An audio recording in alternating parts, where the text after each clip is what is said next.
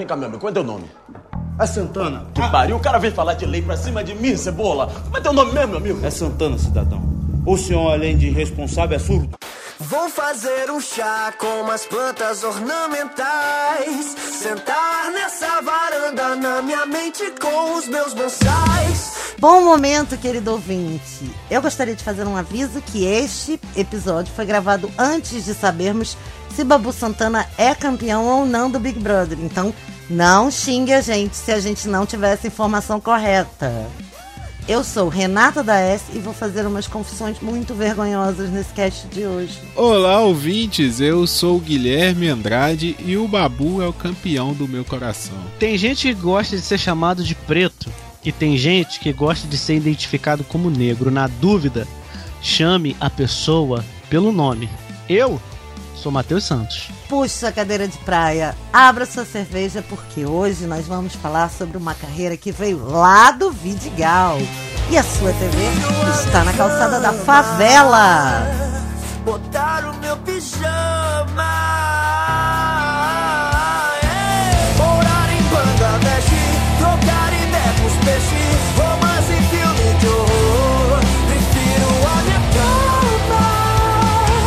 Então, pessoal, a gente tava aqui com uma agenda programada para outras diversas coisas, mas aconteceram tantas coisas esse ano, tantas coisas que a gente achou por urgência trazer um episódio falando sobre a carreira, a carreira do Babu Santana por motivos de uma pessoa com tudo contra continuar insistindo na sua arte, continuar lutando para ter visibilidade, para ter representatividade, foi parar no Big Brother Brasil e dane-se se você gosta de Big Brother ou não gosta de Big Brother, acha idiota quem vê Big Brother, lá, lá, lá, lá, lá, lá.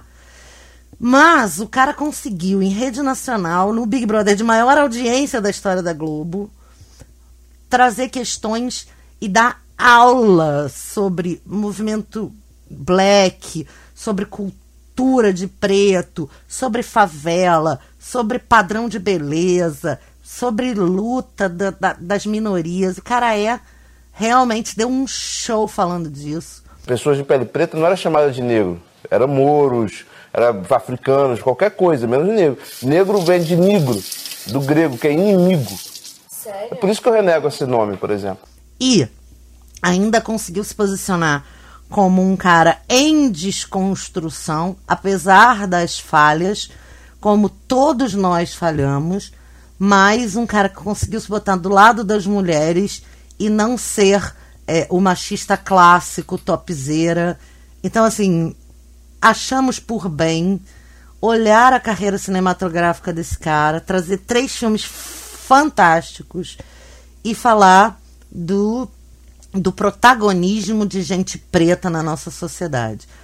É, o Matheus falou muito bem ah, que tem gente que gosta de ser chamado de negro, tem gente que gosta de ser chamado de preto, e na dúvida chame pelo nome. E eu queria acrescentar essa frase: pergunta para essa pessoa como ela quer ser chamada. Porque tem gente que gosta de ser chamado pelo nome tem gente que não gosta também. Então, assim, é um, é um passinho no caminho do respeito que a gente precisa dar todo dia. E eu acho que esse cast vai ser menos sobre cinema e mais sobre amor. É só uma pequena profecia. Na para as religiões de matriz africana, a palavra é poder. Então, quando você perpetua essa palavra, você está perpetuando é, é, essa maldição que foram jogadas sobre nossos antepassados. Aí, meninos, o que vocês têm a dizer sobre esse cara, o Babu? É, eu daqui a pouco vou fazer minha confissão vergonhosa, mas da onde vocês conhecem ele? Qual é a relação? Por que, que vocês toparam fazer esse episódio aqui hoje? Tá, deixa eu começar, Matheus. Porque eu já vou, já vou falar uma coisa que eu comentei com o Matheus antes da gente começar. É, eu conheço o Babu da, da TV, é, sempre assisti televisão, assim, essas séries, algumas novelas. Ele fez participação em Malhação, ele sempre tá fazendo algum personagem é, coadjuvante ou até mesmo figuração, né? Aquele personagem que só aparece para fazer uma fala ou duas no episódio, aquelas séries tipo Carga Pesada, é, sempre, né? E aí até é uma característica de, de personagem que ele faz, que é bandido, né? O personagem mal encarado, essas coisas assim. Então conheço ele daí. Agora, e, e é o primeiro filme assim que destacou para mim quem é o Babu foi o, o Cidade dos Homens, que foi um, um, filme que eu assisti que é lançado antes do Tim Maia, né? Que é, eu acredito que o Tim Maia é o grande filme que todo mundo reconhece ele, não o melhor filme que ele fez, mas todo mundo vai falar que ah, o Babu é o cara que fez o Tim Maia. Então eu conheci ele por aí. Agora eu tava comentando com o Matheus o lance assim que o Babu é sim um, um bom ator. Ele é, só que ele tem as limitações dele, sabe? E aí eu não sei se a gente vai discutir isso ao longo do, do episódio, mas é uma característica. Eu falei com o Matheus, por exemplo, assim, a gente tem N atores desse tipo. Por exemplo, o Adam Sandler, sabe? É um bom ator? É. Tem suas limitações. Tom Cruise é um bom ator? É, tem suas limitações. É, o que eu digo, limitações no sentido de não ter um leque de personagens que ele pode fazer, sabe? Fazer assim, diversos. Não é um Leonardo DiCaprio que é que faz um, sabe? Ou, ou até um Tom Hanks que a gente falou que, que faz um milhão de personagens. É, é aquele personagem, aquele ator característico que vai fazer papéis característicos. Isso. Pois é, e a minha proposta desse episódio é exatamente a gente discutir de se é falta de talento, entre aspas, ou de repertório, entre aspas, ou se não são, de repente, características físicas que o nosso mundo usa para limitar as pessoas, entendeu? Eu não acho falta de talento, porque ele é talentoso e até a gente vai comentar aqui nos, no, nos né, nos filmes que a gente for falar dele, que ele tem, pô, o que ele fez em Timaya é brincadeira. O filme, a, a, o roteiro de Timaya é horrível, sabe?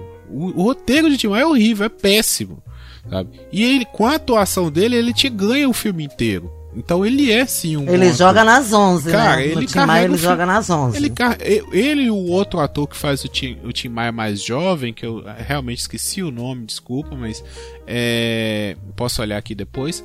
Mas os dois carregam o filme. Você vê o filme por causa da figura deles, que eles são muito simpáticos. São, sim, você. É o Robson Nunes. Isso, justamente que também é um ótimo ator, tem, tem vários papéis bem legais. É, inclusive é apresentador da Sky também, ele é muito bom apresentador.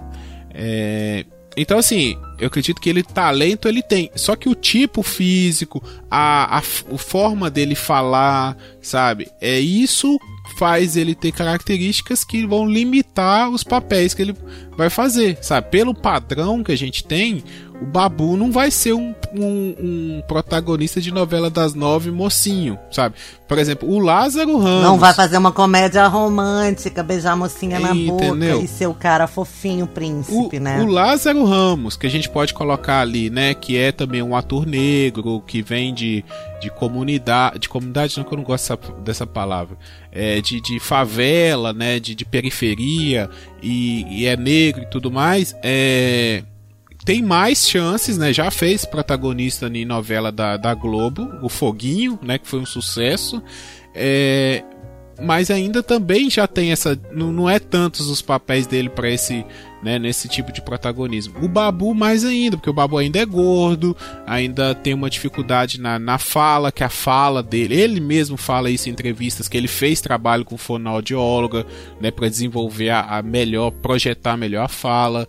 Então, assim, essas características. É, e ele tem um maxilar projetado, e aí isso também dificulta no, na articulação, né, das palavras. Não sei se é maldade, mas o Babu, se fosse nos Estados Unidos, ele seria um ótimo ator para fazer aqueles personagens de filmes de fantasia, tipo aquele que faz o Hellboy, que eu não lembro o nome dele agora. Sabe qual ator, Matheus? Que é mais de assistir filme de, super-herói? Ah, eu vou olhar aqui. Mas aqui tem também essa. É, que faz o Hellboy, o mais antigo. Que ele faz Sons of Anarchy também. Sim, sim, sim, sim, sim, sim, sim. Sabe, que tem aquele rosto né, aquele rosto marcante, assim, grande e tal, que né, não, não, não faz tantos mocinhos também. Ou até aquele que faz o machete também. Sabe? Sim, sabe? Dani Trejo. Que... Dani Trejo. Isso, isso, Então, assim, são esses tipos de pessoas. São atores ruins? Não, mas eles são limitados no, na escolha de papéis. Sabe? E o Babu tem essa característica. É, e o, o, como o Guilherme falou, a gente estava comentando antes e a gente concordou nisso sem, sem saber. O Babu ele tem essa característica de ser o Babu. É, eu tava brincando enquanto eu vi os filmes que a gente vai falar hoje. Eu, eu vi um deles e os outros dois eu revi. O, o Mundo Cão nunca tinha assistido na vida. É, e eu fiquei brincando assim, sabe? Gente, é, quem, quem entende cinema sabe do código Tarantino. Eu fiquei pensando, cara, acho que tem o código Babu. sabe? Boa! tem o código Babu. É, é, e dá para desenvolver essa teoria ao longo desses três filmes que a gente vai falar. Assim, não é teoria, é só uma brincadeira da minha tô cabeça. Curioso, tô já. curioso já. Você é cheio de teorias, mas antes de você entrar na sua teoria do código Babu, é, reforçando isso que o Guilherme falou, e eu acho que assim, eu adoraria ver o Babu num lugar de ele é o cara bom, ele é o cara legal, ele é o príncipe, ele é o homem que tem todas as características que uma mulher gostaria, sabe? Justamente por ser essa a luta dele. Justamente por pensar que a gente precisa dessas representatividades. Eu vou falar uma coisa aqui horrível. Eu falei que eu ia fazer várias confissões horríveis. É, alguns, muitos, muitos mesmo, tá, pessoal? Sem pedras. Alguns, muitos anos atrás, eu me lembro de estar tá assistindo, procurando filmes e ver um filme do Tyler Perry, que é um diretor norte-americano que faz muito filme de representatividade preta e passar pelo filme e falar: ah, não, esse não, porque filme de preto é tudo a mesma coisa. E ao longo desses muitos, muitos, muitos, muitos anos, eu fui vendo mais gente de pele preta no cinema, mais gente de pele preta na TV, mais gente preta protagonizando. Eu fui ouvindo, eu sou feminista e eu fui incluindo o feminismo negro na minha, no meu repertório e fui começando a entender o racismo estrutural, que tô muito longe de ser curada dessa merda, dessa desgraça.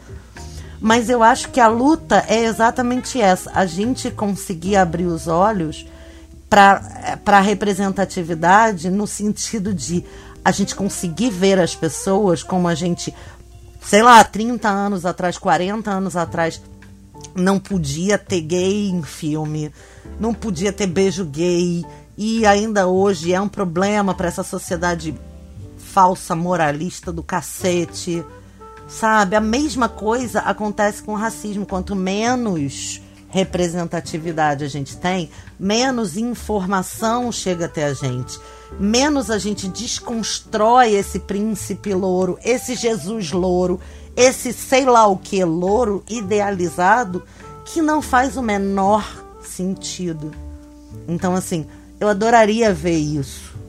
Eu adoraria ver o Babu em personagens que não, entre aspas, condizem com a imagem dele, porque um homem gordo, preto, periférico, com uma fala que não é uma articulação perfeita da fala, ele não é bonito, ele para os padrões de beleza da nossa sociedade, ele não tem nenhum aspecto de gostosidade ou não é palatável, mas ele é uma porrada de gente que a gente conhece.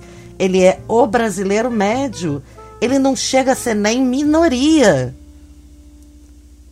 Então, assim, trocar esse nosso olhar, sabe, dessa eh, dessa rejeição à imagem do homem normal, da mulher normal, da pessoa como ela é, por um padrão eurocêntrico, isso é para mim terrível. E aí, justamente por esses papéis serem restritos, eu tenho aqui os números. Só falando de cinema do Babu, em 31 filmes ele tem seis nomes, sete apelidos e isso totaliza 13 pessoas que têm alguma identidade. O resto é pistola, carcereiro do DOPS, pastor, chefe do morro da casa não sei o quê, oficial militar, policial do hospital. Ele é coisificado. Ele é objetificado. Sabe? Você despersonaliza a pessoa. Então, por mais que ele pode até não ser para todo papel, ele não também não é para ser objetificado, coisificado, despersonalizado. Então, assim, é por isso que eu queria mais, Coisa. queria ver mais é. coisas. E aí você pensa, por que, que ele é coisificado? Por quê? É porque ele é um mau ator? Não. Eu e o Guilherme, a gente falou aqui que ele é um ator que. É, o Guilherme falou mais, que ele é um ator que. É, é, é talvez não nem tanto não tanto versátil. É, a gente falou no último episódio sobre Tom Hanks, né? E a gente exaltou bastante. É, no penúltimo. No, no penúltimo, né? penúltimo, né? No penúltimo, exato. E a gente exaltou bastante a, a, a, versatilidade do Tom Hanks, né? Vocês lembram? Poxa, como é que ele é versátil, que ele faz um filme, e aí ele é assim, e ele faz outro, e aí ele muda completamente. Isso não é o Babu, tá? O Babu ele é um bom ator, ele é um cara que ele sabe atuar muito bem, mas ele não deixa de ter o carimbo Babu nos personagens dele. É, e, e, a Renata falando isso, eu fiquei pensando, por que, que a gente não tem um babu? Eu não assisto novela, mas eu posso falar aqui, por que, que a gente não tem um babu? Quando eu falo um babu, não é o babu, eu tô falando uma pessoa tipo o babu protagonizando uma novela das 6, 7, 8, 9, sei lá o que. Por quê? Por quê? Porque eu vou ser sincero aqui, gente. Eu, eu, a gente tá cheio de mal, mal, maus, pé, péssimos, tá? péssimos, péssimos atores. Péssimos atores. Atores muito ruins. Muito ruins mesmo, muito limitados. Né? Fazendo papéis melhores do que o deles. Do que, o, do que, o, que o, o, o Babu faz.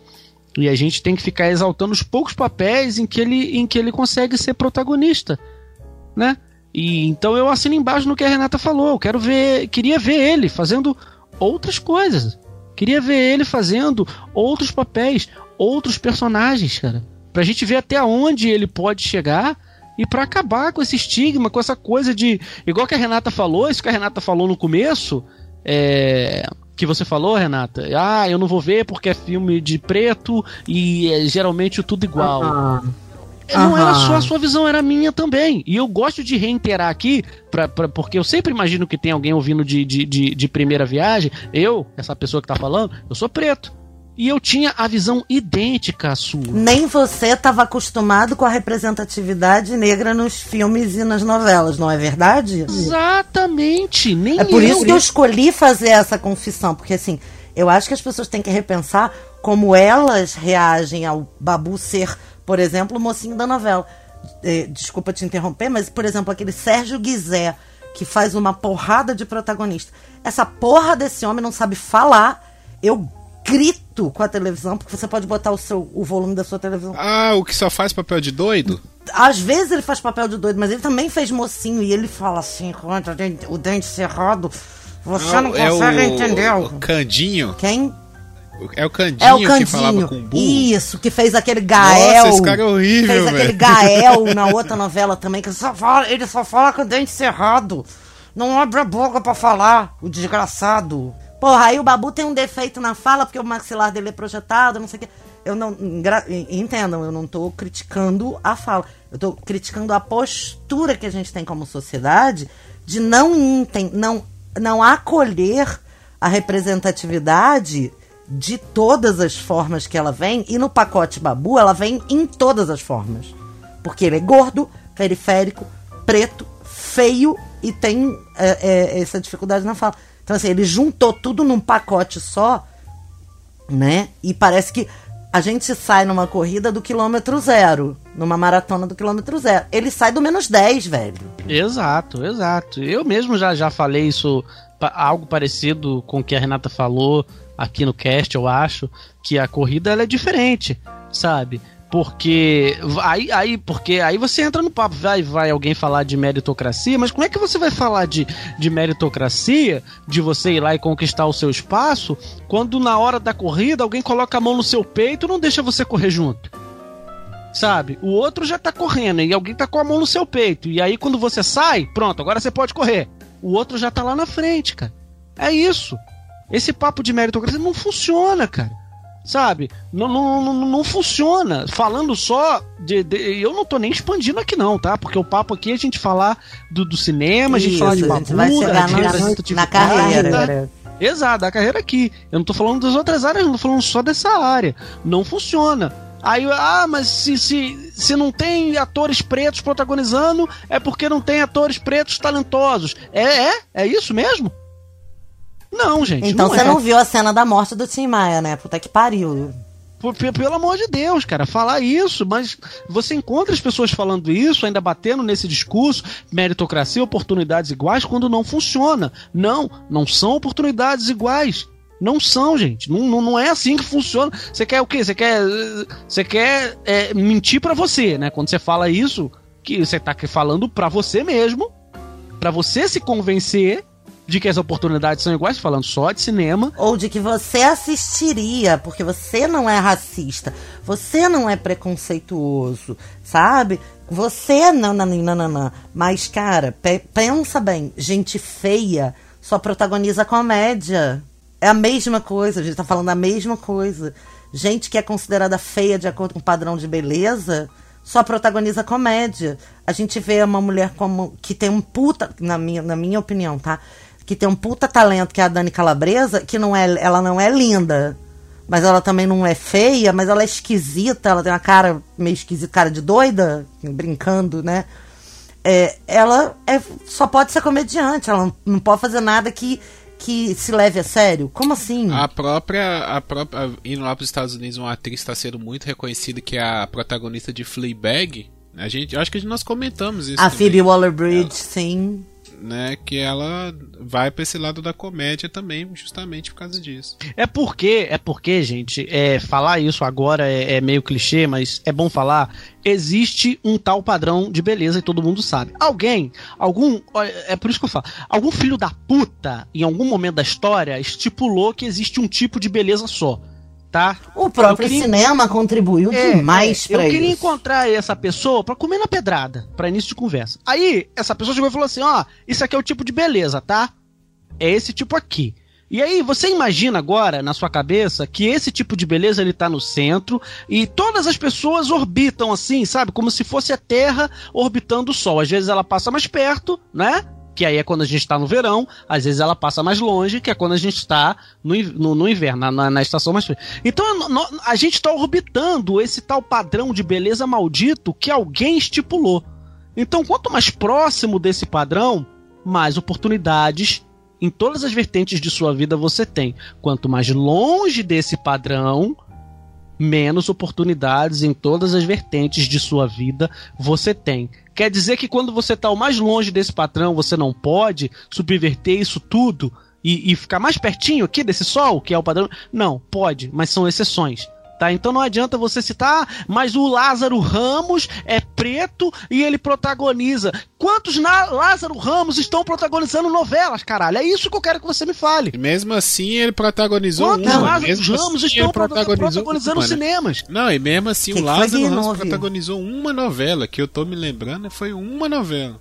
Não, e, e aí vamos falar o Lázaro Ramos, com aquele corpaço do Lázaro Ramos com todas as melhores características da, do, da, da raça, né? Com toda a sua baianidade. Com os lábios perfeitos, com toda a sua baianidade, com toda a sua ginga. Então, assim, meu bem, não vamos é, é, também botar como padrão o Lázaro Ramos, que é um cara diferenciado dentro de um grupo diferenciado. Que é a mesma coisa a gente botar como no filme, no, no Psicose, que saiu semana retrasada, a Janet Lee é uma mulher linda. É qualquer mulher que pode fazer aquele papel? Provavelmente. Mas tinham que ser as lindas, Grace Kelly e o caralho a quatro.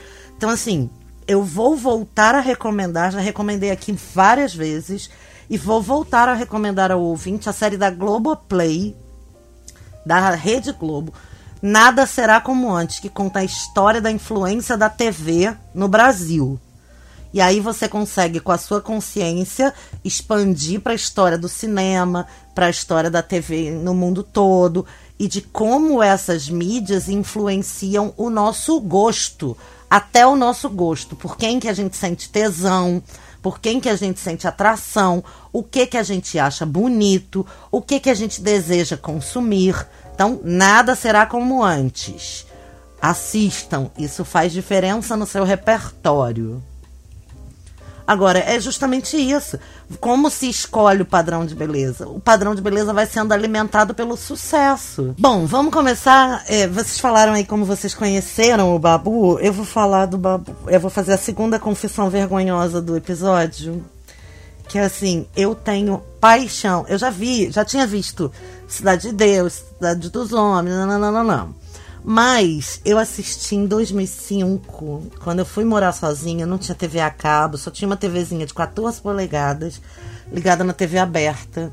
E o horário que eu chegava em casa era, sei lá, sete da noite. Eu ligava a TV e ficava a TV falando. E aí começou na Record uma novela chamada Prova de Amor. Gente, eu não sei dizer, porque a novela é péssima, as atuações são péssimas. A novela é um é um horror essa novela. Mas eu sou apaixonada por Prova de Amor.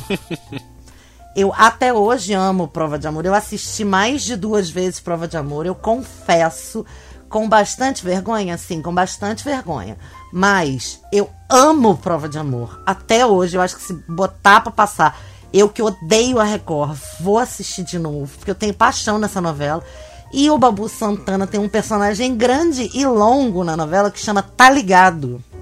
Ele é um morador de rua que tem um, cafofo e acolhe as crianças que estão lá fugitivas, abandonadas, etc, etc. E ele fica meio o tio das crianças, o tá ligado? E é... Agora me responde uma coisa, ô Renato, você que falou essa hum. novela. Por que eu, eu tenho vergonha, tá? Eu tenho vergonha. Não, só não. Porque você já deve ter visto mais que uma. Por que, que as novelas da Record elas tinham os piores atores do mundo? Porque é o que sobra da Globo e do SBT, né, querido? No único elenco. Porque mas é, é absurdo o tanto de ator ruim. Sim, mas é o pessoal que tá desempregado, né? É o que dá para contratar com orçamento e é o pessoal que tá sem contrato. É isso. Não, mas olha só, você tá saindo um pouquinho do babu, porque isso sempre me intrigou. Aquele ator que fez o. Aquele ator que fez o Cro, você sabe de que eu tô falando? Marcelo Serrado. Marcelo Serrado, ele era ator da Globo, fez um monte de coisa na Globo, que eu lembro. Aí ele saiu da Globo e foi pra Record. Aí depois voltou pra Globo. Aí ele, o que que ele é? Ele virou ruim, uma, péssimo não, ator e depois voltou a ser bom ator? Foi não, isso? É, não, não, não. Aí você tá, aí você tá, tá deixando de levar em consideração a questão comercial da coisa, que é você pega um grande nome, paga peso de ouro para ter um nome grande no seu elenco. Ah, foi o que a Record fez então. Em, em, todas as novelas da Record, ela tem um grande nome. Pode Eu ia procurar. levar pra interpretação do futebol. todas. Acho que essa aí que é a correta. Não, eu ia falar assim, é igual aquele jogador que tem no time grande, que ele não se adaptou bem, aí vai e empresta pra um time menor, o cara joga uma temporada, vai bem, aí ele volta de novo pro time grande pra jogar. É não, mas é porque é uma questão de patrocínio. Para atrair patrocínio, você paga muito bem um cara que tá bem, você faz, oferece um contrato maior, ele vem para sua equipe, você levanta o nome da novela com o nome do cara. É isso. Sim. Entendeu? Bom, mas aí já confessei, Babu é o tá ligado, querido do meu coração.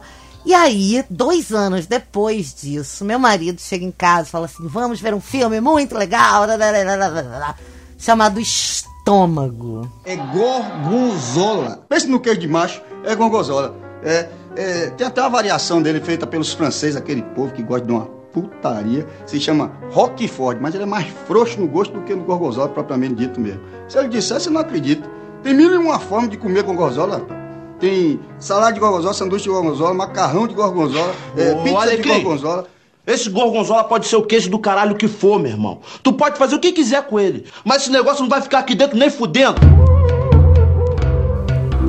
Ele tinha. Já estava há algum tempo, mas agora ficou. Tinha ficado mais ligado em filmes nacionais. E aí, cara. Sensacional. Não, eu preciso dizer que 2007 foi o ano que ele me convenceu a ver os filmes que ninguém falava sobre, porque também é o ano de Tropa de Elite. É, e Tropa de Elite eu tenho orgulho de ter recebido a cópia pirata antes dele ser reeditado. Você e a E, torcida ah, do Flamengo, né? Que todo também. mundo viu esse filme. É, mas aí. Porra, mas aí é que tá. Eu odeio Sim. o filme reeditado porque. Justamente porque o Muito pirata melhor. era A muito versão do melhor. diretor era melhor. Nossa, muito melhor. Estragaram o filme, né? E Estômago entrou nessa. Então, assim. A gente precisa fazer um especial, é, um especial Padilha só pra falar de Tropa de Elite. Ah, sim. Não, a gente pode fazer um especial só Tropa de Elite, cara, porque o Brasil mudou por causa dessa Tudo porra desse lá, filme. né? Cara, Tudo. pior que é. Mas enfim, chegamos a 2007, Estômago. E o Babu tem um papel grande, né? Que é o Buju, Bugiu. E esse filme, cara, é um filmaço. Quem fala, podem falar, porque é muito bom esse filme. Bom, eu conheci o estômago por causa de uma entrevista do, do Babu pro programa do Lázaro Ramos na, no canal Brasil. O Lázaro Ramos tem um programa de entrevista muito bom que chama Espelho. E aí ele vai entrevistando vários atores, cantores. Tem uma entrevista com o Criolo, que é muito boa. Tem uma entrevista com o Lineker, que é muito boa. Tem várias entrevistas muito boas. E eu vi lá o Babu e falei, vou assistir a entrevista do Babu. Aí, nesse filme, né, nessa entrevista, ele comenta né, sobre o estômago, que foi um, um grande sucesso do, do filme com, com o Babu. E aí eu fui procurar, falei assim, ah, vou, vou ver qual é é, né? Eu adoro filme nacional, já assisti muitos, muitos mesmo. E aí eu fui assistir, inclusive tem o João Miguel, que eu também sou muito fã do João Miguel. O João Miguel que é o, faz o Raimundo Nonato, o, o protagonista. Nossa, eu ele é adoro ele desde a novela Cordel Encantado, que foi onde eu conheci ele. É muito Essa é outra novela que todo mundo viu que eu não vi, que eu tenho vontade de dar uma atenção. Oh, assista, essa novela é linda. Essa novela é linda. Muito boa. É, eu tenho uma história sobre ela também, mas deixa para outro dia. É, então eu fui assistir, cara. Assim, adorei, sabe? Adorei, porque a forma como o filme é contado é muito interessante. Ele se passa em duas timelines e as duas timelines conversam entre si, né? Então, e o filme vai, ele não tem grandes cenas assim, grandes cenas externas, porque ele passa dentro de uma cela de prisão e dentro da cozinha de um restaurante, de alguns restaurantes, né? Então são sempre ambientes confinados. Mas é, ele faz essa rima de como que a cadeia é muito parecida com a vida lá de fora, né? Você tem é, comandos, né? Hierarquia. Então é o, é o chefe do restaurante e é o chefe da, da cela lá na cadeia. É, o cara chega na cidade, quando ele chega na prisão, ele é o último da fila e ele vai ganhando seu espaço dentro da cadeia da mesma forma que ele vai ganhando espaço na cidade, né? Que é fazendo a comida, que ele tem um talento.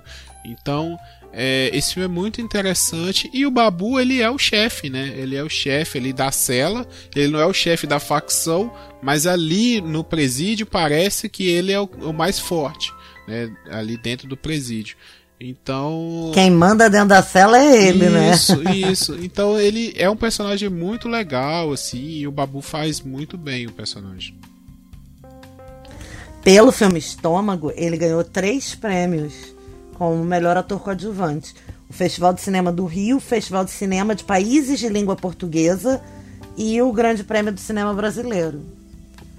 É, isso é bem legal. Aliás, o, o Estômago é premiadíssimo. É um filme premiadíssimo. Tava falando com, com o Guilherme em off que é a primeira vez que eu vi. Eu só assisti isso em duas vezes. foi a primeira vez, que foi numa das minhas noites de insônia. Esse filme passou no Intercine. É, Intercine, pra quem não sabe, era uma sessão de, de, de filmes que passava depois do programa do Ju. O Intercine passava no cu da madrugada. É o nome. É o nome do horário. É cu da madrugada. e, e eu via muito Intercine, porque eu sempre tive muita insônia. Desde a minha adolescência eu, eu sempre comecei a sofrer de insônia e tal. E às vezes ela batia forte e eu não, assim, não conseguia dormir. Eu só nascia e tava eu lá acordado. Então eu ficava vendo TV. E na época não tinha TV a cabo, então eu ficava vendo, via programa do Jô e tal. E depois passava Intercine, e depois Curujão, aquelas coisas todas. E tava eu lá. E uma vez esse filme passa e eu assisto o filme. E é, é, muito legal, cara, porque quando eu vi o filme, eu era. O estômago é de 2007, eu tinha 16 anos, né? Deve ter passado em Tessine, sei lá, algum tempo depois, né? Não foi na, naquele mesmo ano, acredito eu. É, e. Cara, foi um filme que assim, eu gostei, mas tá, pra mim, é um filme legal, nacional, de um cara. E vocês citaram o, o personagem principal do estômago, né? Que é o, o, o o Raimundo Nonato. o Raimundo Nonato, que é o João Miguel, cara, ele é sensacional, cara.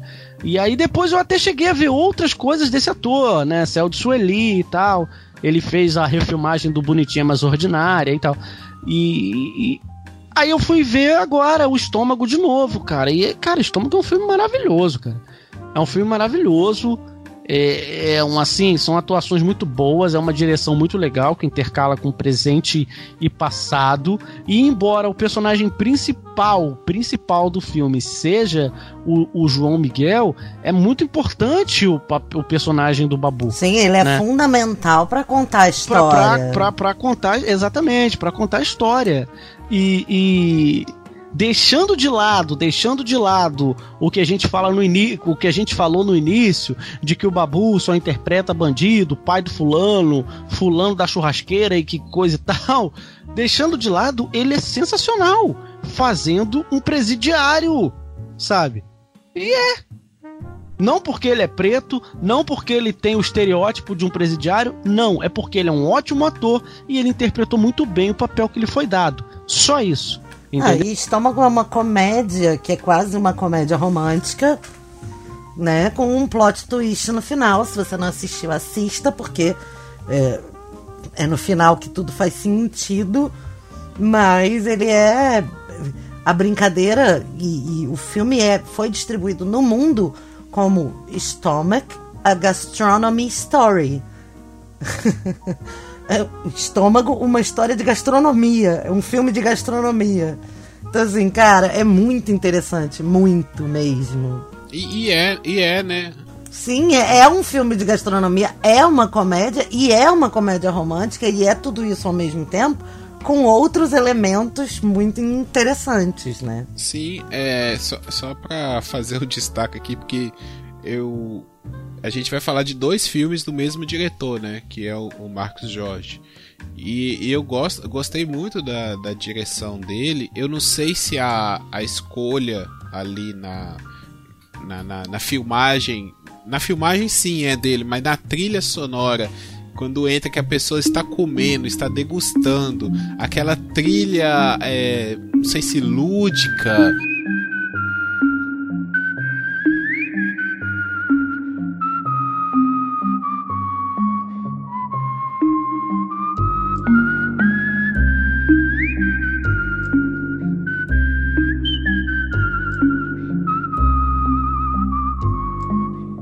sabe? Mas assim, que dá aquele ar de, de país das maravilhas, sabe? Que a pessoa tá viajando. Cara, eu achei isso tão legal, sabe? É... é a musiquinha que vai dar o sabor, isso. né? Isso. A musiquinha que toca quando a alquimia da gastronomia vai acontecendo. Uhum. Eu, eu achei muito legal porque dá o clima, né? Dá todo o clima da. E justamente o filme é sobre gastronomia porque toda a, a, a, a trama é construída em cima da gastronomia e é por causa da gastronomia que o cara consegue botar todos os planos dele em prática. Né? E vamos combinar? Ô Alegrim, que porra é essa, Alegrim? Alegrim. que porra de alegria? Que porra de alegria é esse? Consegue essa porra desse alegrim pra ele? é muito bom o estômago, gente. Vamos chamar o síndico. Eu vim entregar música decente pra essa festinha mequetrefe. Tim Maia é um filme de drama brasileiro, uma obra bio- biográfica sobre o cantor Tim Maia, adaptado e dirigido por Mauro Lima, baseado no livro Vale Tudo, O Som e a Fúria de Tim Maia, de Nelson Mota. É, o filme conta a história né, do- do- do- da vida do Sebastião Rodrigues Maia, eu acho. Também se desdobrou numa série que tem na Globoplay, que é bem interessante, contada com, dos ex, pelos ex-parceiros, Roberto Carlos, é, o Erasmo, o Fábio, Hildon. É bem legal a série também.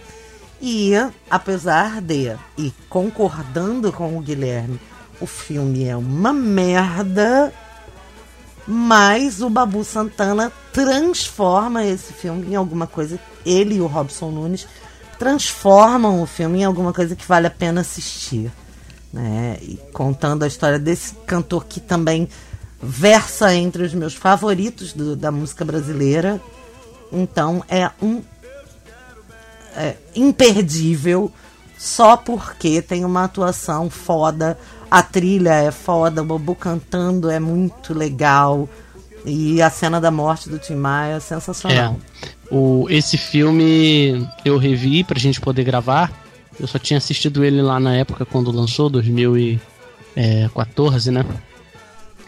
E assim, embora isso que vocês tenham falado eu concordo, de o filme não ser bom, o roteiro não ser legal e tal, o filme ser um pouco pobre, mas eu sou tão fã desse cara, desse cara Timaya, eu sou tão fã desse negro gordo, cafajeste, que, que, que, que perambulou pela terra, é, que, cara, eu esqueço tudo isso quando eu, quando, quando eu tô vendo esse filme.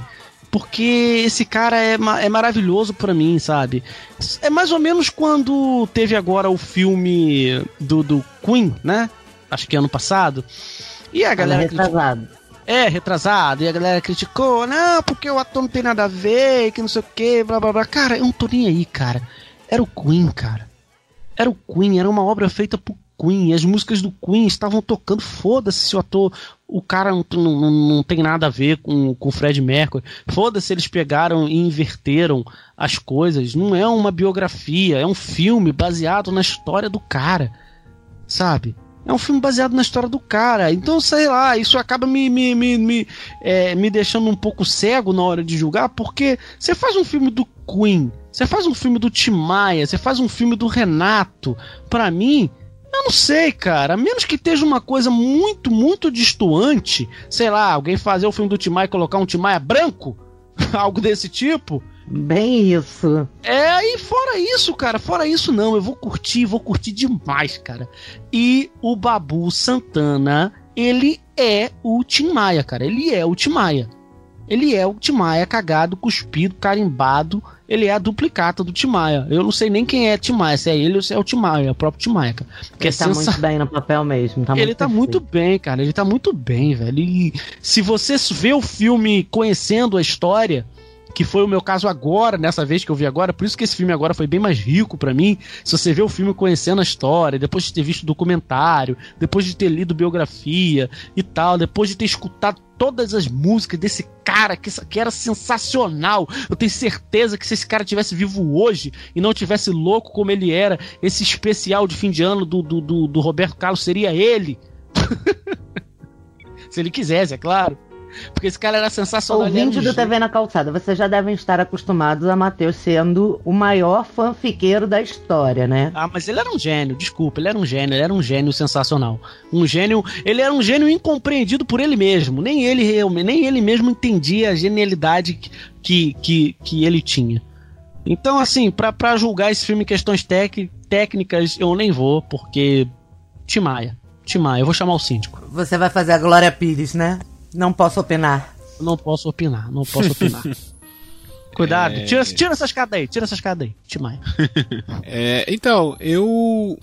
Assim, eu acho que eu não gosto do filme, do roteiro, é que retrata.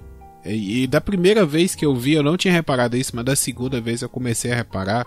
Que retrata o Tim Maia como um bandido, como um marginal. Sabe? É o cara que tá sempre roubando, que tá sempre se drogando, que jogou a carreira fora porque ele ia para as drogas ao invés de trabalhar, sabe? Então assim, um cara violento é e assim, eu não gosto por isso, sabe? Não que o Tim Maia não tenha sido isso. Na verdade, quando o Tim Maia morre, eu ainda era muito criança. Ele morre em 90 e quantos? 98. 15 de março de 98. Então eu era muito pequeno, eu não, não acompanhei o Tim Maia, quando, a carreira dele. Então eu não sei dizer como ele era. Mas é, ele não, de, não devia ser só isso, sabe? Não devia ser só um, um cara marginal. Sabe? Devia também ser um cara. Não, excelente esse seu ponto de vista, porque assim, para escrever as coisas que o Tim Maia escrevia e a voz que o Tim Maia tinha, o cara tinha uma sensibilidade, ele tinha uma alma maneira, entendeu? Então, assim, eu não tinha pensado nesse ponto de vista, e esse teu ponto de vista é perfeito, porque ele é retratado desse jeito mesmo. Só pelos defeitos. Pois é. Então, eu não gostei por causa disso. Não gosto, não gostei do roteiro por causa disso.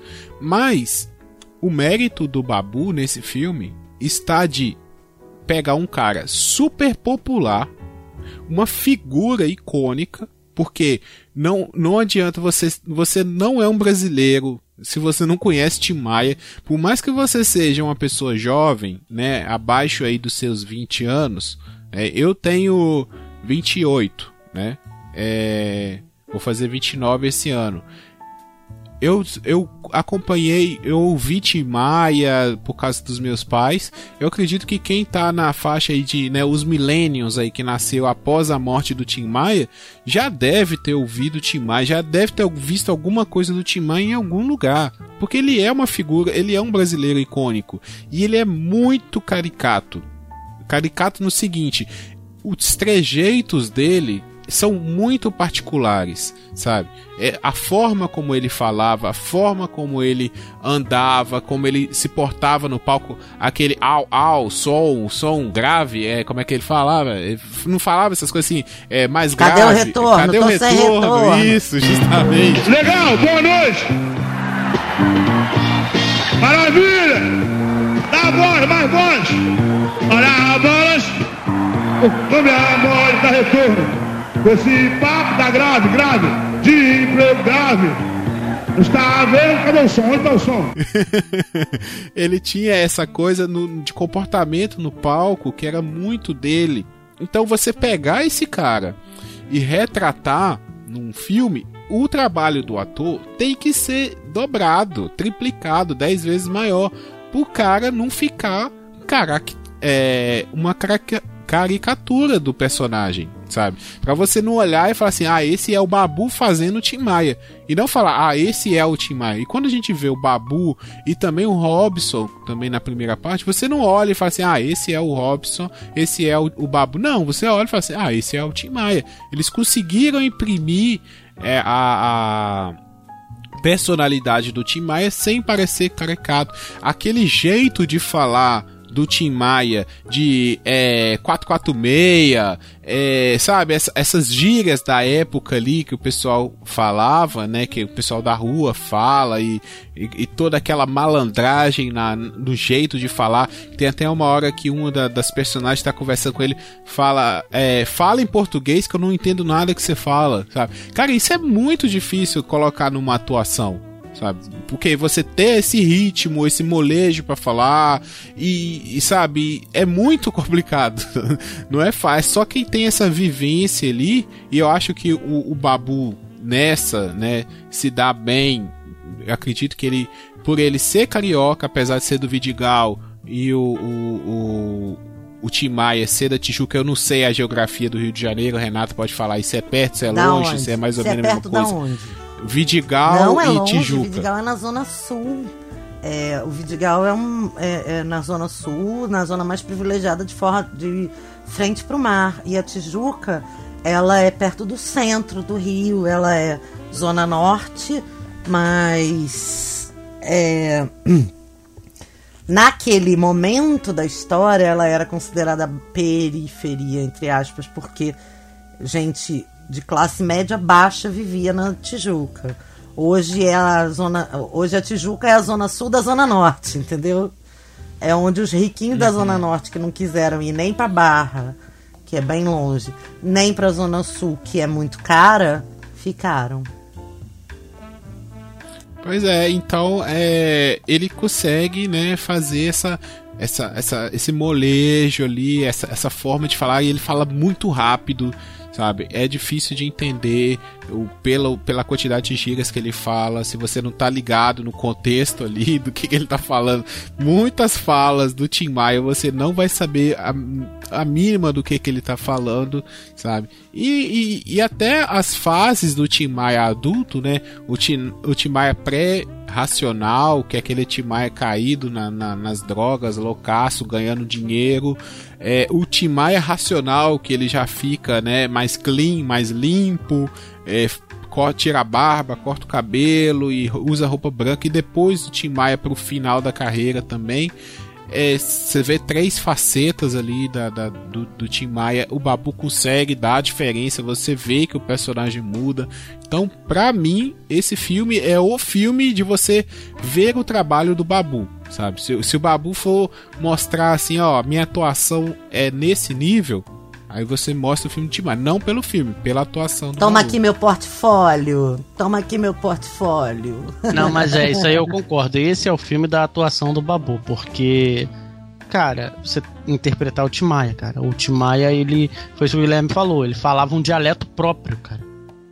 Ele falava um dialeto próprio. Ele falava o Timaiês. entendeu? Entendeu? entendeu? E outra coisa, entendeu? Entendeu? Não entendeu? Foda-se. Porque ele é. Basicamente, é. ele era assim, pra, pra dar, pra dar um, um, um, paralelo aqui para o pessoal de hoje em dia, é o Mano Brown. Sabe? O Mano é. Brown falando, que é uhum. muito característico também. E é isso aí, ó, assina embaixo, cara. Ali ele mostrou, ali ele mostrou do que, que ele é capaz. Ali ele mostrou que ele é capaz. Tem que interpretar o Tim Maia, cara. Não, não é fácil, não. Vamos ouvir um pouquinho de Tim Maia rapidinho. Enquanto a gente transita pro próximo e último filme dessa noite.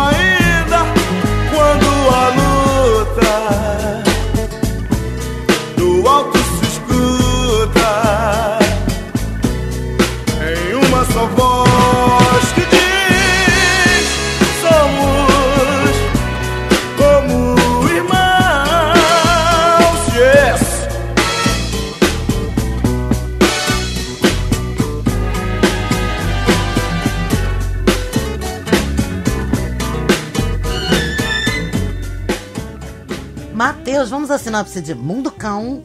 Pra te apresentar meus cachorros. Nero adorava comer carne de ladrão. amigo, seis meses, 30 quilos já. Rhodes e Salomé. Lindos, né?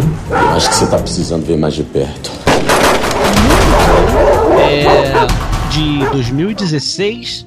Conta a história de Santana, personagem do nosso Babu. Olha só que legal. Protagonitíssimo! Ele, protagonizaço nesse.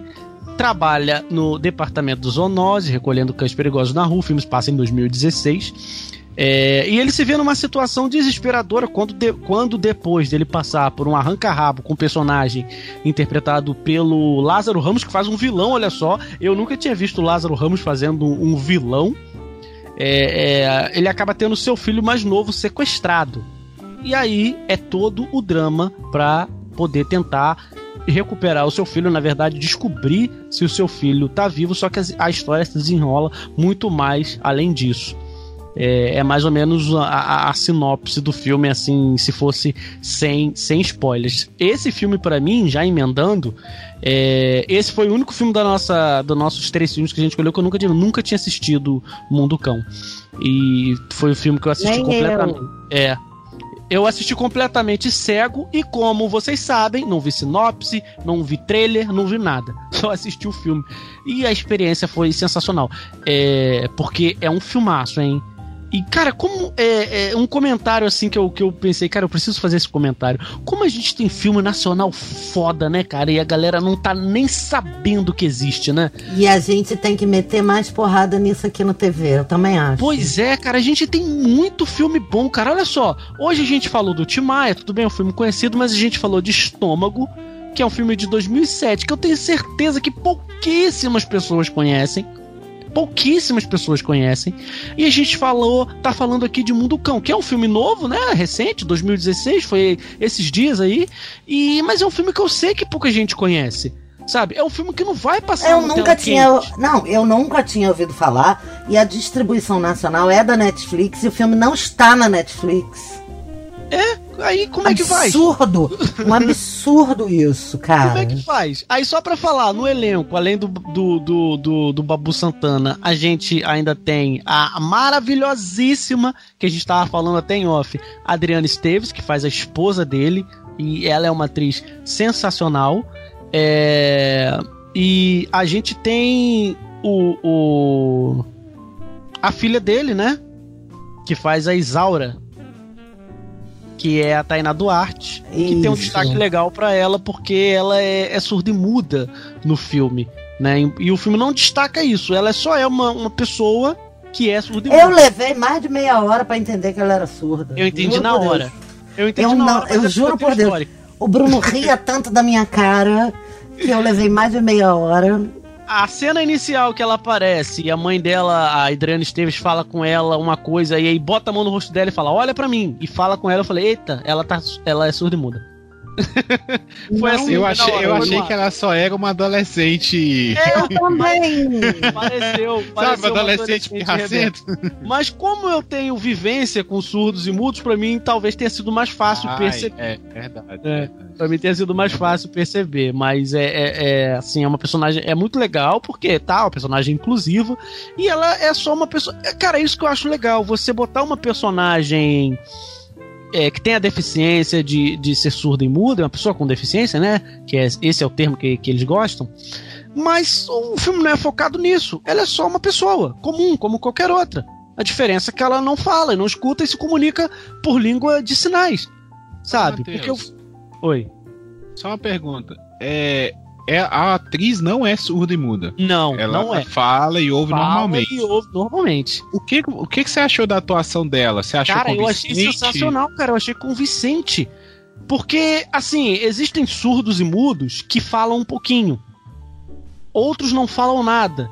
Ela tem um momento que ela tá costurando e aí ela erra a costura. Ali para mim foi, foi sensacional. Ela erra a costura. Não sei se vocês lembram dessa cena. Sim, ela, tá ela tá costurando e aí ela erra. E ela aí ela solta um puta que pariu. Só que ela não fala. E ela solta aquele puta que pariu meio engasgado de uma pessoa que não fala. Cara, eu já convivi com vários surdos que falavam exatamente daquele jeito. Exatamente. E eu falei, caraca, velho. E aí que eu fui pesquisar, porque eu também não sabia. Essa pergunta que você me fez, eu também não sabia. Eu falei, ela é surda? Ela tem que ser surda, cara, porque isso aqui tá muito. tá, tá, tá perfeito.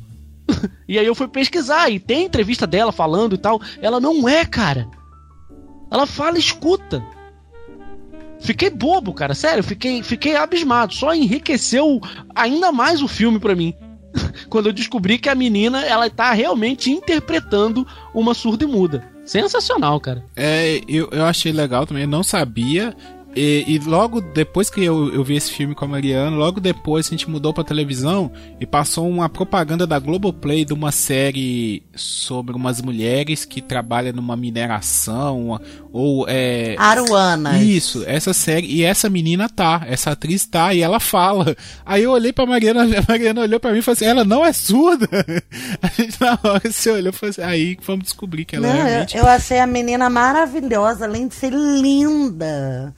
Ela Nossa, muito ela é mesmo. expressiva, muito com um olho de gato, muito bonita, muito bonita mesmo e muito expressiva. Eu também achei fantástica, Tainá Duarte.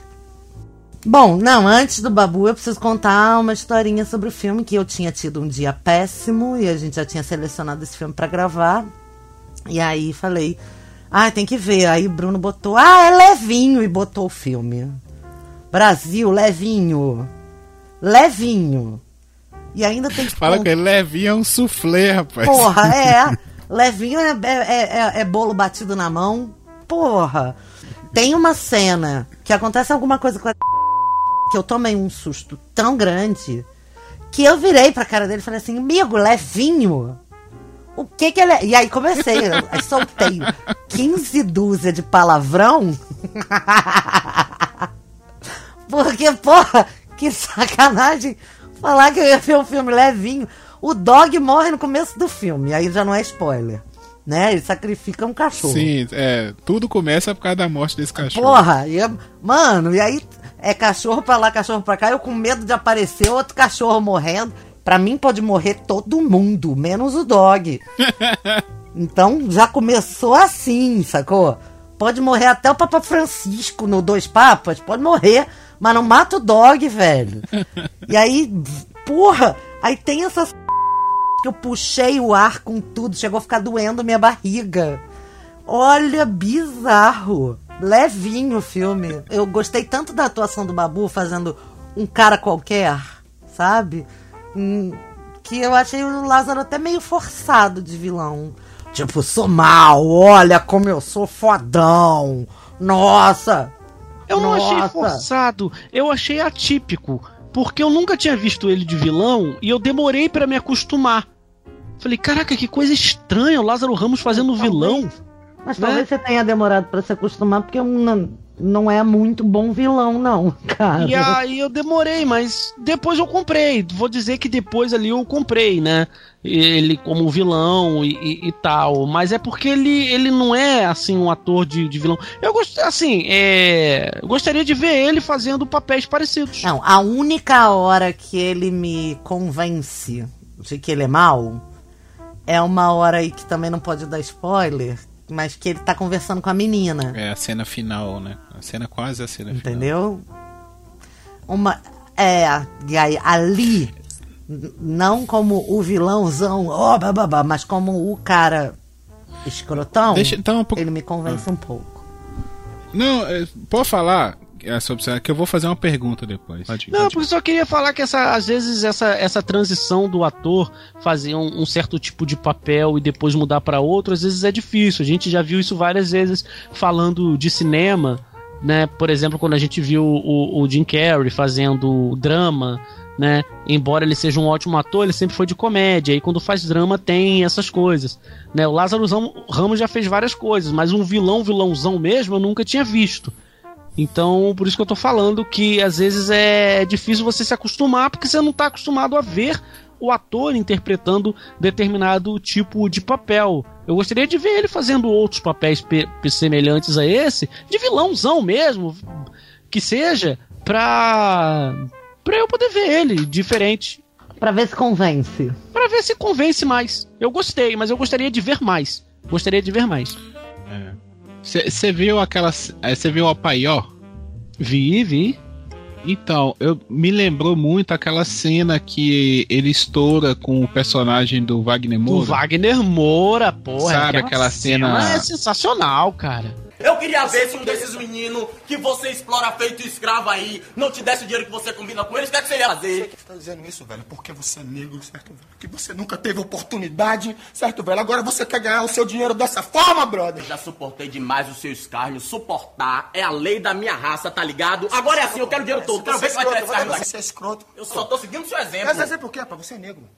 Você é negro, certo? Você é negro, você é negro, você é negro, você é negro, você é negro, você é negro, você é negro, você é negro, Eu certo? sou negro. Eu sou negro sim, mas por um acaso negro não tem olhos, boca, hein? Negro não tem mão, não tem pau, não tem sentido, boca, hein? Não come da mesma comida? Não sofre das mesmas doenças, bocas, hein? Não precisa dos mesmos remédios? Quando a gente sua, não sua o corpo, tal qual um branco, boca, hein? Quando vocês dão porrada na gente, a gente não sangue igual, meu irmão, hein? Quando vocês fazem graça, a gente não ri. Quando vocês dão tiro na gente, porra, a gente não morre também. Pois se a gente é igual em tudo, também nisso vamos ser, caralho.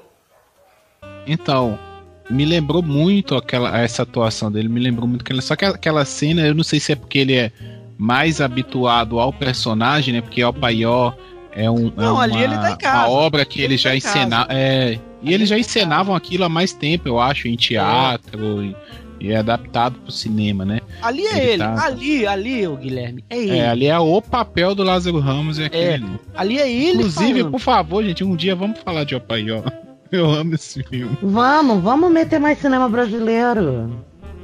Eu, eu acho que dá pra fazer um, um Lázaro Ramos só pra meter Opaió, o homem que copiava. É, Meu tio matou um Cidade- cara. Meu tio matou um cara, excelente. Bom, mas é, a, a, a pergunta que eu ia fazer é o seguinte: é, a cena que a Renata citou aí no final, eu não vou falar o que que acontece. É, Cara, eu acho até que quem tá ouvindo isso aqui e não assistiu esse filme devia parar aqui e assistir esse filme e depois voltar. Sabe? Até- Ah, ou eu acho que a gente pode falar a cena e o povo também. Que É. que- Se, se você Ah, não assistiu o filme, se você não assistiu o filme, para aqui, vai lá assistir.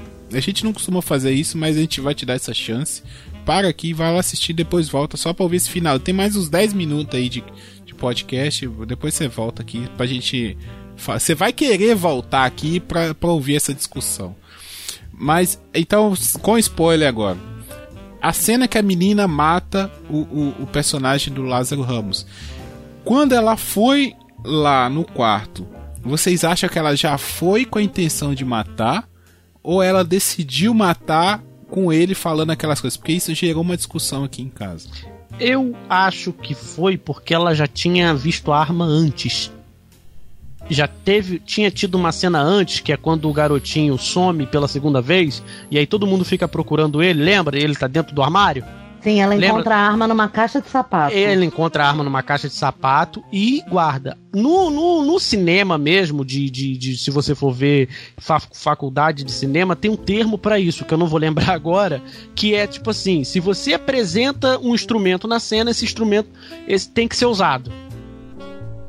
Sabe? então, então se você você tá você tá gravando, fazendo a cena lá, e aí você foca numa sei lá, caneca de café, essa caneca de café ela tem que ter alguma importância pra trama. Sabe? É mais ou menos isso. Se você dá um, um foco pra aquilo. Quem, quem brinca muito disso é o, o, o, o Zimex no De Volta pro Futuro, sabe?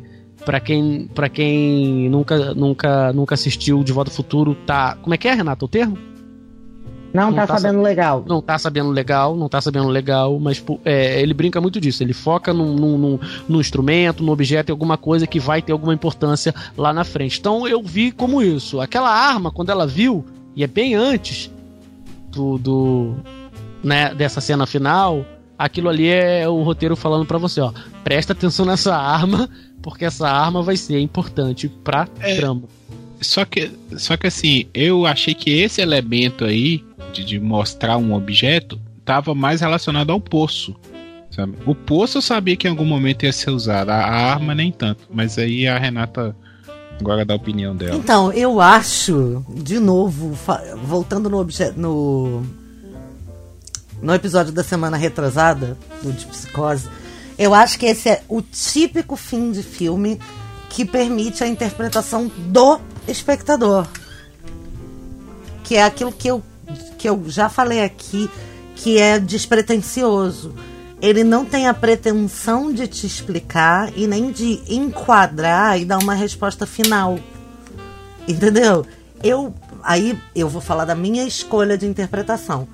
Eu escolho interpretar que é, ela se abriu a possibilidade e foi checar se ela libertava ele ou se ele merecia morrer. E também tem uma segunda possibilidade de interpretação minha, que também é uma escolha minha, que é talvez ela tivesse entendido que o pai dela não estava sabendo o que fazer com ele. E aí ela foi resolver o problema, já que ela já estava naquela altura da cena assumindo o lugar de cuidar do pai. É, é, eu tô perguntando porque eu, eu interpretei de que ela ia realmente libertar ele. Sabe? Eu interpretei que ela ia libertar ele. É, mas naquele lance né, da malícia dele na fala, de ah, vem cá, me dá um beijo, você tá olhando muito fixo na minha boca, você é, tá querendo e tal. Aí eu acho que ali virou uma chavinha nela e ela aí decidiu, sabe? E eu achei que ela ia matar ele com a tesoura.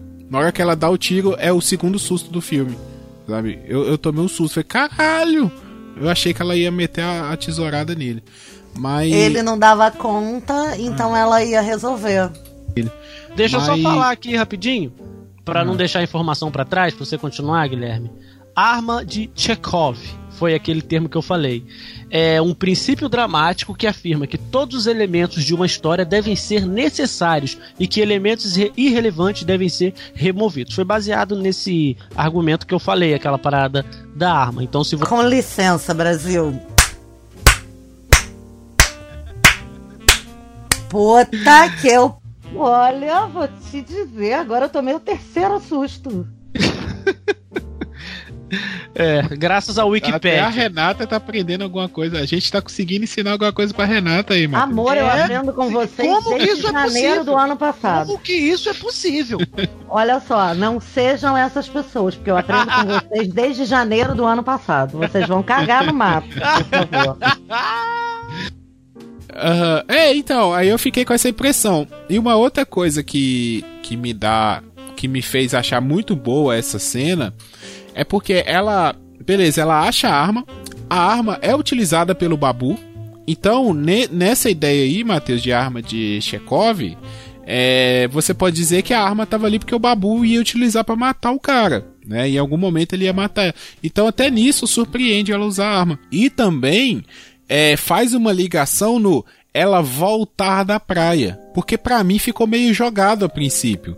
Sabe? Mas ela... quando ela volta da praia, ela faz essa afirmação que eu tô dizendo. Ela diz para ele: Eu voltei para cuidar de você. E aí ele diz: Não, eu sei me cuidar sozinho. Você é minha filha. Ela: Não, você não sabe se cuidar sozinho. Eu vou cuidar de você. Então, quando ela assume esse lugar de cuidar dele, ela também pode estar resolvendo essa questão para ele, entendeu? Uma vez que ele não dá conta. Eu sei. Só que também só que também tem essa abertura de interpretação. E é, é bem isso. Cada um escolhe ver aquela, aquela morte como quiser. Pode ser uma morte premeditada, pode ser uma morte passional, pode ser porque ele estava assediando ela e isso fica muito asqueroso. Essa foi isso que eu falei mais cedo no episódio, que foi a hora que ele me convenceu. Ele como assediador ali, ele como vilão o filme inteiro não me convenceu. Mas como assediador, puta que pariu. É, talvez tenha sido é, é, isso também que me marcou e me fez, sabe, pensar nessa virada de chave dela. De, de, tão boa que foi a atuação dele. E ela volta, tipo assim, quando ela volta também, você pode pensar, ah, ela voltou porque tá preocupada do pai suicidar, por exemplo, né? Porque ela só viu a arma. Ela não sabia do plano, Aham. ela não sabia de nada. Ela descobre que o, o, o cara tá lá, o, o Deixa eu pegar o nome do personagem que fica falando o cara. O Nenê tá lá, né, por acaso, por causa da luz lá, que também é colocado, o pai dela piscando. Então, assim, é bem legal, né? Como o filme é bem encaixadinho, assim, os elementos são bem. Eu achei muito bem construído o Não roteiro, é? achei bonito. Pois é. E, e, então, né, tu, todos esses elementos e aí vai fazendo sentido e você não não espera que aquilo vai acontecer. Eu gostei demais desse filme porque nenhuma das mortes é colocado à toa, né? A morte da, da personagem da Adriana Esteves. Sabe uma terceira interpretação possível? Diga. Uma quarta, na verdade? Agora você falando me veio à cabeça. Como ela, que estava acompanhando a mãe, ela sai de perto da mãe, a mãe morre quando vai no Instituto Médico, Instituto Médico Legal. É, eles, ele primeiro tira o irmão, depois o nenê tira a mãe. Então ela para ele antes dele tirar o pai. Tam- é, é verdade, verdade, Tá vendo? verdade. É porque aí ela, ela sente que ele aos poucos vai tirando todo mundo dela. Então ela para ele e você não vai me tirar mais ninguém. Também, também é mais uma possibilidade, né, de, de interpretação. É só por isso que eu digo que eu tenho tanto carinho com esses filmes que deixam as interpretações em aberto. Porque aí a gente fica aqui no, no TV na calçada gravando até 5 horas da manhã, Brasil. Não, mas eu só queria falar dessa cena da mãe, porque a gente já tá falando com spoiler. Eu queria dizer que a minha sensação da cena foi que eu literalmente, sério, literalmente, eu esqueci que eu tinha que respirar. Eu esqueci. Eu, eu simplesmente esqueci. que Porra, eu... Matheus, tô te falando que eu tomei um, um susto, que eu chupei E o ar tão rápido que eu fiquei com soluço. Depois, quando eu percebi que eu tava desfalecendo, eu pensei, caraca, eu preciso voltar a respirar. e aí eu voltei a respirar. É muito cena perfeita a cena. É, Surpreendente, cara. Foi surpreendente. não, Foi e é perfeita. Perfeita, perfeita. E você tem o, o ponto de vista da menina que é surda, então ela não escutou, então ela demora pra perceber. E aí, só quando ela vê as pessoas correndo, que ela resolve olhar. Caraca, velho, construção de cena, direção perfeita. Caraca, velho, que, que puta que pariu, velho. Que filme foda, É, e, cara. e a atuação do Babu é muito boa, muito boa mesmo, porque assim, ele tem essa, essa questão. Ele é um nice guy nesse filme, né? Ele é um bom cara, ele é um, um trabalhador que vai Pô, ali, é que um cuida de ótimo cachorro. marido. Aquela relação. Aquela relação dele com a Adriana Esteves, como eu quando eu falei que eu gostaria de vê-lo num, num lugar de homem normal, do cara maneiro, o, o protagonista do romance, aquele casal ali tem uma puta cumplicidade, sabe? Na hora que ele tá lá fumando, que ela, ela é crente, não pode fumar, mas aí ela, porra, tô aqui com ele e tal, ah, me dá, me dá, sabe? Ele conhece Assim, ela, né? E ela conhece É, ele. É, isso é foda, né, isso. cara? Isso é E muito ela, foda. e ela, embora pareça mais é, fiel do que ele, tem também a visão crítica da, da, da, da igreja também, e, e- e- fala também as. as, as é, é, como é que eu vou dizer assim? É, Heresias? é, Heresias? dela, fala também. Tem hora que ela tá vendendo calcinha e ela fala, ah, meu marido. Aí a mulher fala assim: o meu marido não vai, não vai deixar usar essa calcinha aqui, não. Aí ela fala assim, ah, Muito engraçada, muito, muito é, legal. cara, assim, é, o destaque do Babu é. Mas assim, o- os outros, a menina, que a gente já falou, a mãe, que é a Adriana Esteves, o, o menino. O menino, aquela cena dele sequestrado no quarto no escuro, estádio. E a do estádio, puta merda, aquele, aquele desespero de criança perdida. Quem, quem já foi criança Perfeito, perdida, você sabe que é aquele sentimento, sabe? Se você já se perdeu do seu pai e sua mãe numa excursão, num, num lugar público, é des- e é aquele desespero. Você olha pra um lado, você olha pro outro, e você começa a entrar em pânico. E o moleque é muito bom, cara. O moleque é muito bom mesmo. É, então, é, to- todas essas atuações Vini Carvalho. isso. Todas essas atuações muito boas, um roteiro bem amarrado, te faz embarcar num filme assim que você fica vidrado, sabe? E você é compra, sem volta, né? não é? É sem volta. Você entra no filme sem volta. Você acredita na história. E você se importa com esses personagens, então qualquer coisinha que acontece com eles te afeta, sabe? O moleque ser, ser- sequestrado, você fala, puta que pariu, fudeu, sabe? Aí o, o, o, o acidente da mãe, você fala, caralho, parece que um parente seu morreu, sabe? O desespero daquela menina, quando ela, ela, eles voltam do velório, tá? Ela e o pai no sofá, e ela desaba no colo do pai, cara, aquela cena é demais, sabe? Você sente a dor dela. E a cena que o Babu vira pra ela e fala assim: Finge que você é criança e vai dormir também. Nossa, esse é um no Nossa, soco é no estômago, essa aí. lindo. Finge que. Nossa, essa é foda. Essa é foda. Porque ela justa, justamente vai fazer o que a mãe fazia, né? Vai costurar. Nossa, é, é foda. Esse filme tá, tá na minha galeria de filmes, assim, a, a, indicar, sabe? Assim, quando a, pe- aquele Só não filme- é levinho. Só não fala que é levinho. É, quando, quando a pessoa. é, quando a pessoa falar assim, ah, filme brasileiro não é bom, cinema. Fala assim, assiste Mundo Cão, sabe? Quando a pessoa vê assim, ah, bom é Parasita. Sim, Parasita é muito bom. Assiste Mundo Cão, sabe? Entrou pra essa galeria de, de filmes pra, pra isso.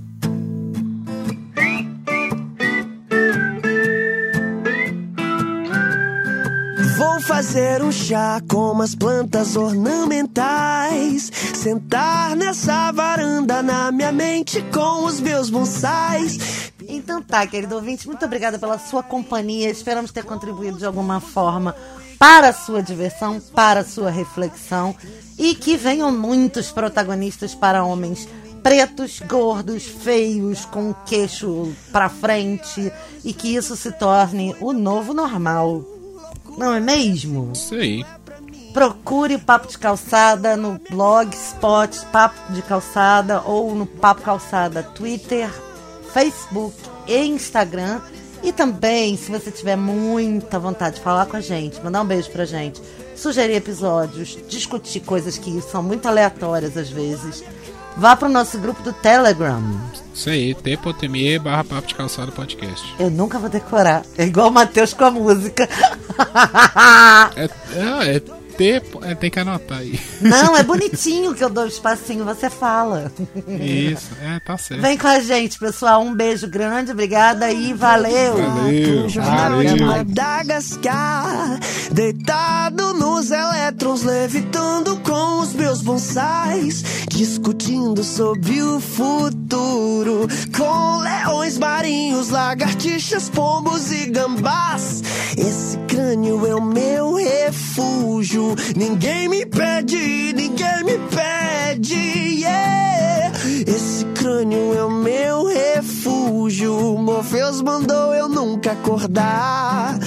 Um dia eu me sequestrei, fui meu cativeiro. Loucura desse mundo não é pra mim. Eu prefiro a minha cama.